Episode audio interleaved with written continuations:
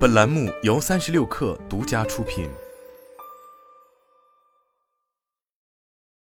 本文来自三亿生活。此前，在二零二零年秋季，当时市值飙升的英伟达方面宣布，以四百亿美元的价格收购英国芯片设计公司 ARM，试图将业务版图扩展到移动端。然而，除了英伟达自己外，无论半导体行业的友商还是监管机构。各方都不太希望看到一个横跨服务器、桌面端和移动端，打通了产业链上下游的怪物出现，并且这一收购案的失败，还直接导致了 ARM 背后的软银进退失据。在此前搞出了更改专利授权模式，计划根据移动设备的平均售价而非芯片平均售价收费的操作后，近日来自英国《金融时报》的相关报道显示，M 将在英国剑桥总部开展最先进芯片的制造工作。据悉。这一芯片已在六个月前开始研发，而且 ARM 已经建立了一个新的解决方案工程团队，将进行这些用于移动设备、笔记本电脑和其他电子产品的原型芯片的开发工作。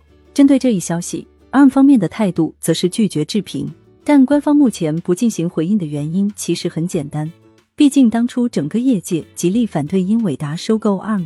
就是不希望在这一生态内出现一个兼具运动员和裁判员双重身份的公司，结果也致使英伟达的这个意图直接落空。可现在似乎就换成 ARM 亲自下场，而且就在本月中旬，英特尔与 ARM 方面宣布达成合作，英特尔的芯片代工部门将基于 Intel 十八 A 工艺来帮助 ARM 代工芯片，也就等于 ARM 在芯片生产上也有了落脚点。不同于高通、联发科、华为乃至苹果。ARM 其实并不针对某个特定领域和场景设计及开发芯片，而是提出基础的指令级设计，通过授权的方式，例如 Apple PIP、IP Core 以及 Architectural ARM 设计，包括指令级架构、微处理器、图形核心和互联架构在内的 IP，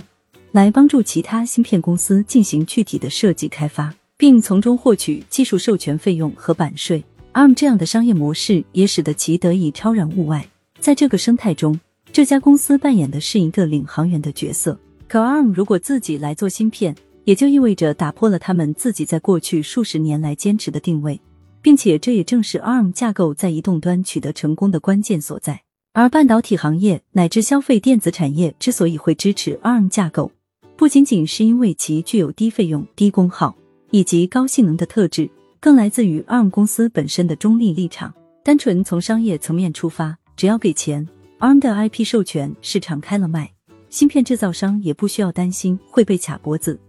用 ARM 联合创始人 Herman Hauser 的话来说，ARM 商业模式的基本假设之一就是可以将技术卖给所有人。凭借开放的生态和架构优势，ARM 成为了过去十余年最成功的的架构。已有超过百分之九十的智能手机和平板电脑以及其他移动设备都在采用这一架构，更不用提在物联网领域。ARM 架构的低功耗特质，使得其几乎席卷了整个市场，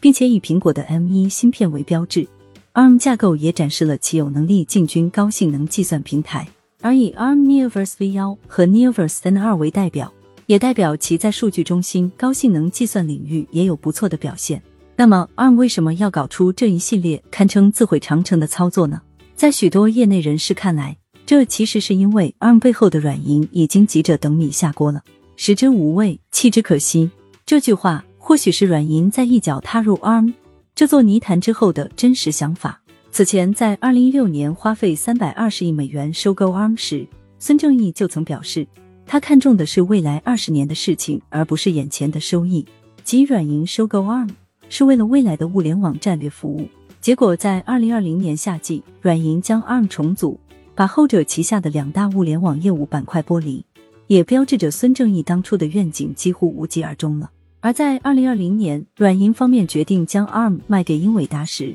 其财务表现是已经连续三年营收都维持在十八亿美元，甚至在二零一九年还出现了亏损。紧接着就有了同年秋季，英伟达试图用户四百亿美元收购 ARM，但遗憾的是，软银最终还是没能成功将 ARM 脱手。自投资共享办公企业 WeWork 最终弄得一地鸡毛后。软银似乎就陷入了流年不利的局面，巨亏更是成为了软银甩不脱的一个标签。紧接着，他们不仅清仓了阿里巴巴的股票来回血，同样也希望用 ARM 这一旗下为数不多的优质资产来解燃眉之急。根据 ARM 方面此前公布的二零二二财年第三季度财报显示，该季度其总营收为七点四六亿美元，同比增长百分之二十八。合作伙伴则出货了创纪录的八十亿块基于 ARM 架构的芯片，更是成为了软银旗下罕有的增长板块之一。尽管一年几十亿美元的营收看似确实不少，但想要填上软银巨大的财务黑洞，还只是杯水车薪。近半年来，ARM 系列匪夷所思的操作背后，无一不是基于试图通过 ARM 来变现。由于 ARM 这家公司的商业模式，使得只要 ARM 生态不垮塌，他们就可以细水长流、屹立不倒。但只收授权费，也决定了他们很难赚得到大钱，自然也就吸引不了希望收获超额回报的投资者。如果 ARM 真的开拓了芯片制造业务，那么代价无疑将会是极其巨大的，甚至相当于是挥霍其过去多年积累的影响力，更是会极大加剧下游厂商的不安。而产业链上下游一体化的结果，就是 ARM 未来有意愿也有能力，通过限制授权、优先使用等方式，造成事实上的垄断。但这样做的预期收益显然也是巨大的，并意味着 ARM 公司就有了对标高通这家芯片大厂的资格。而目前高通的市值是一千三百一十三亿美元，与当年英伟达试图收购时四百亿美元邀约相比，这九百多亿美元的差价显然就将成为想象空间。并且此事一旦成真，RISC-V 可能真的就要面临天上掉馅饼了。